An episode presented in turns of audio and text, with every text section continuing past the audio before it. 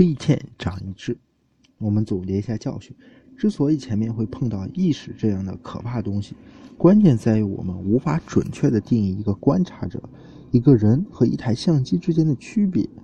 大家都说不清道不明，于是给意识乘虚而入的机会，而把我们逼得到不得不去定义什么是观察者这一步，则是那该死的坍缩。一个观察者是波函数坍缩，这似乎赋予了所谓观察者一种在宇宙中至高无上的地位。他们享有着某种超越基本物理定律的特权，可以创造一些真正的奇妙的事情出来。真的。追本溯源，罪魁祸首就在暧昧的波函数坍缩那里了。这似乎像是哥本哈根派的一个魔咒，至今仍然把我们陷在其中，不得动弹。而物理学的未来也在它的诅咒下显得一片暗淡。拿康奈尔大学的物理学家科特·戈德弗雷德的话来说，这个坍缩就像是一个美丽理论上的一道丑陋的疤痕。它云遮雾绕，似是而非，模糊不定。每个人都各持己见，为此吵嚷不休。怎样在观察者和非观察之间划清界限？薛定谔的猫的波函数是在我们打开箱子那一刹那坍缩，还是它都要等到光子进入到我们眼睛视，并在视网膜上激起电脉冲信号？或者它还要再等一会儿，一直到这种信号传到大脑皮层的某处？并最终成为一种精神活动时，才真正探索。如果我们在这上面大钻牛角尖的话，前途似乎不太美妙。那么，有没有办法绕过这所谓的坍缩和观察者，把智能生物介入从物理学中一脚踢开，使它重新回到我们那个熟悉和热爱的轨道上来呢？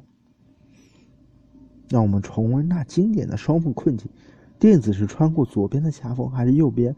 按照哥本哈根的解释，当我们未观测时，则波函数呈现两种可能的线性叠加；而一旦观测，则在一旁出现峰值，波函数坍缩了，随机的选择了通过了左边或者右边的一条缝。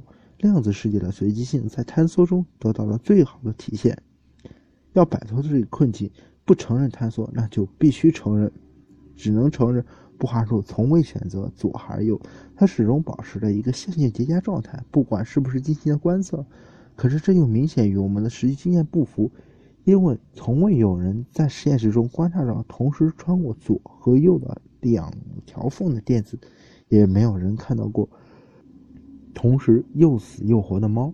事到如今，我们已经是骑虎难下，进退维谷。哥本哈根的魔咒已经缠绕了我们。如果我们不鼓起勇气做出最惊世骇俗的假设，我们将注定困顿不前。如果波函数没有坍缩，它必定保持线性叠加，电子必定是左右的叠加。但现实世界中从未观测到这种现象。有一个狂想可以解除这个可憎的诅咒，虽然它听上去真的很疯狂，但慌不择路，我们已经是一无所有，失去的只是炙靠。但说不定赢得的是整个世界呢！让我们鼓起勇气呐喊：是的，电子即使在观测后仍然处于左右的叠加中，只不过我们的世界本身也是叠加的一部分。当电子穿穿过双缝后，处于叠加态的不仅仅是电子，还包括我们整个世界。也就是说，当电子经过双缝后，出现了两个叠加在一起的世界，在另一其中的一个世界里，电子穿过了左边的缝。在另外一个世界里，则电子通过了右边的阀缝。波函数无惧探索，去随机的选择是左还是右。实际上，两种可能都发生了，只不过它表现为整个世界的叠加。生活在一个世界的人发现了，在他们那里的电子通过了左边的狭缝，而另一个世界中的人，人们观察到电子则在右边。量子过程造成了两个世界，这就是量子论的多世界解释。简称 MWI。要更好的了解 MWI，我们还是从它的创始人一生颇具传奇色彩的休·艾菲莱德。一九三零年十一月九日，爱因斯坦在《纽约时报》杂志上发表了他著名的文章《论科学与宗教》。他的那句名言至今仍然在我们耳边回响：“没有宗教的科学是跛足的，没有科学的宗教是盲目的。”两天后。小埃菲莱德就在华盛顿诞生了。埃菲莱德对爱因斯坦怀有深深的崇敬，在他只有十二岁的时候，他就写信问在普林斯顿的爱因斯坦一些关于宇宙的问题，而爱因斯坦还真的父亲回答他。当他拿到了化学工程的本科学位之后，他也进入了普林斯顿攻读。一开始他进的是数学系，但他很快想方设法转投到物理系。五十年代正是量子论方兴未艾，而哥本哈根解释如意中天、一统天下的时候，埃菲特。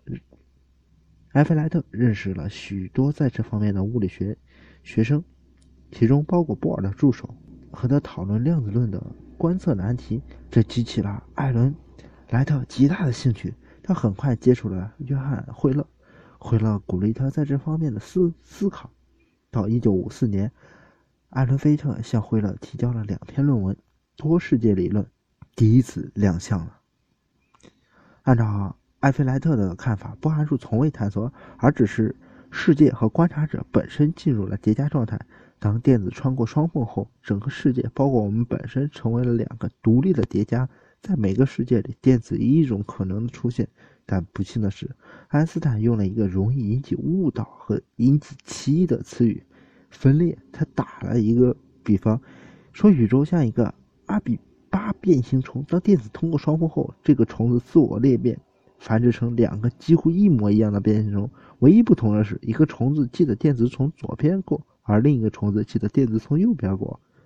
惠勒也许意识到这个词用的不妥，他在论文的空白里写道：“分裂最好换个词。”但大多数物理学家并不知道他的意思。或许惠勒应该搞得戏剧化一一点，比如写上：“我想到了一个绝妙的用词，可惜空白太小，写不下。”在很长时间里，一段时间里，埃菲莱特的理论被人们理解成：当电子通过双缝时，宇宙在物理上神奇的分裂成了两个互不相干的独立宇宙。在一个里面，电子通过左边，另一个另一个相反。这样一来，宇宙的历史就像一条岔路，随着每一次量子过程分叉成若干个小路，而每条小路则对应一个可能结果。随着时间的流逝，各宇宙又进一步分始，直至无穷。它的每一个分身都是实在的，只不过它们之间无法相互沟通而已。假设我们观察到的双缝实验发现电子通过了左缝，其实电子穿过屏幕的一瞬间，宇宙已经不知不觉地分裂了，变成了几乎相同的两个。我们现在处于的这个叫左宇宙，而另而另外还有一个右宇宙，在那里我们将发现电子通过右缝。但除此之外，其在的一切都和我们这个宇宙完全一样。你或许要问，为什么我在左宇宙里，而不是在右宇宙里？这个问题显然没有意义，因为在另外一个宇宙里，或许另一个你也在问，为什么我在右宇宙而不在左宇宙？观察者的地位不再重要，因为无论宇宙如何分裂，实际上所有结果都会出现。量子过程产生的一切可能都对应一个实际的宇宙，只不过大多数蛮荒宇宙中。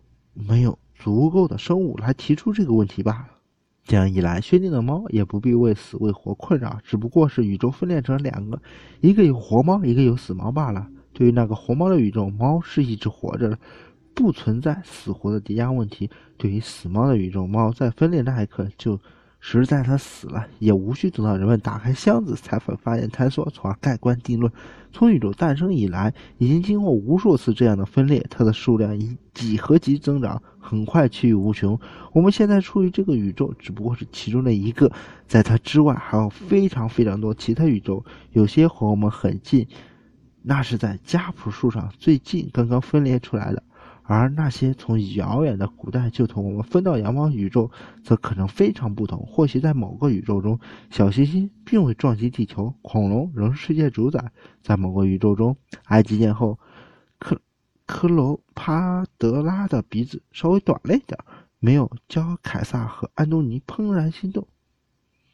那些反对历史决定论的鼻子派历史学家一定会对后来这个发展大感兴趣，看看是不是真的存在历史蝴蝶效应。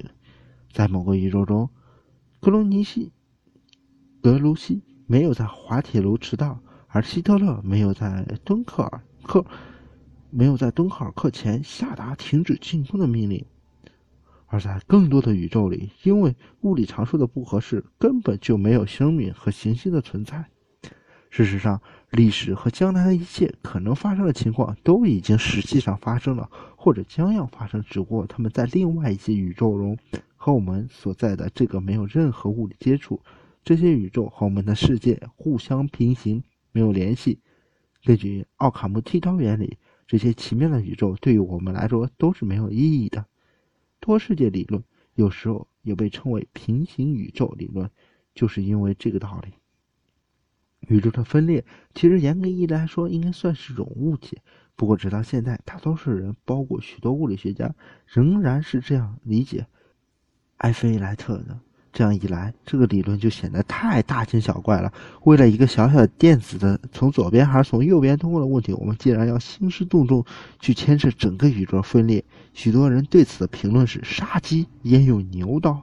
爱因斯坦曾经有一次说：“我不能相信，仅仅是因为看了那一眼一个老鼠，一只老鼠就使得整个宇宙发生剧烈改变。”这话他本来是对着哥本哈根派说的，不过的确代表了许多人的想法。用牺牲宇宙的代价来迎合电子随机选择，未免太不太经济，还产生了那么多不可观察的平行宇宙的废料。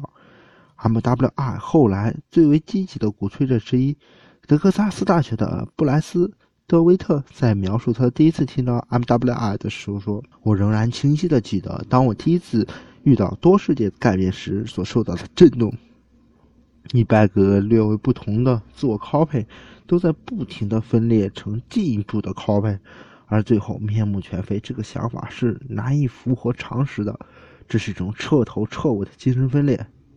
对于我们来说，也许接受意识还是要比相信宇宙分裂来得更容易一些。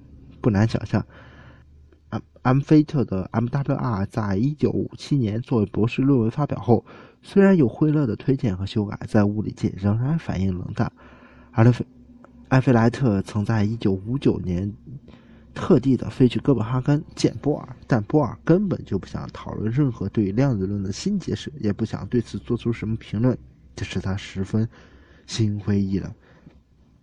作为波尔来说，他当然一生都坚定地维护哥本哈根的理论。对于五十年代兴起的一些别的解释，比如波姆的隐函数理论，他的评论就这就好比，他评论道：“这就好比我们希望以后能证明二乘二等于五一样。”在波尔临死前的最后一个访谈中，他还在批评一些哲学家，声称他们不知道互补原理是一种客观描述。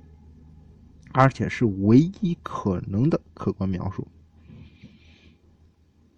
受到冷落的埃菲莱特逐渐退出了物理界，他先供职于国防部，后来又成为了著名的兰布拉德公司的创建人之一和主席，这使他后后来很快成为了百万富翁。但他的见解后来被人们称为二世纪隐藏的最深的秘密之一。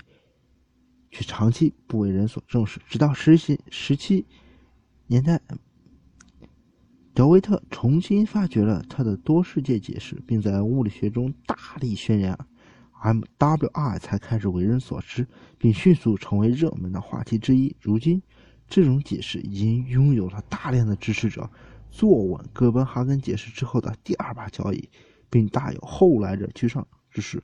为此，埃弗莱特。本人曾计划复出，重返物理界去做一些量子力学方面的研究，但他不幸在1982年因心脏病去世。在惠勒和德维特所在的德州大学，埃菲莱特是最受尊敬的人之一。当他应邀去做量子论的演讲时，因为他的烟瘾很重，被特例允许吸烟，这是这个礼堂有史以来的唯一一次例外。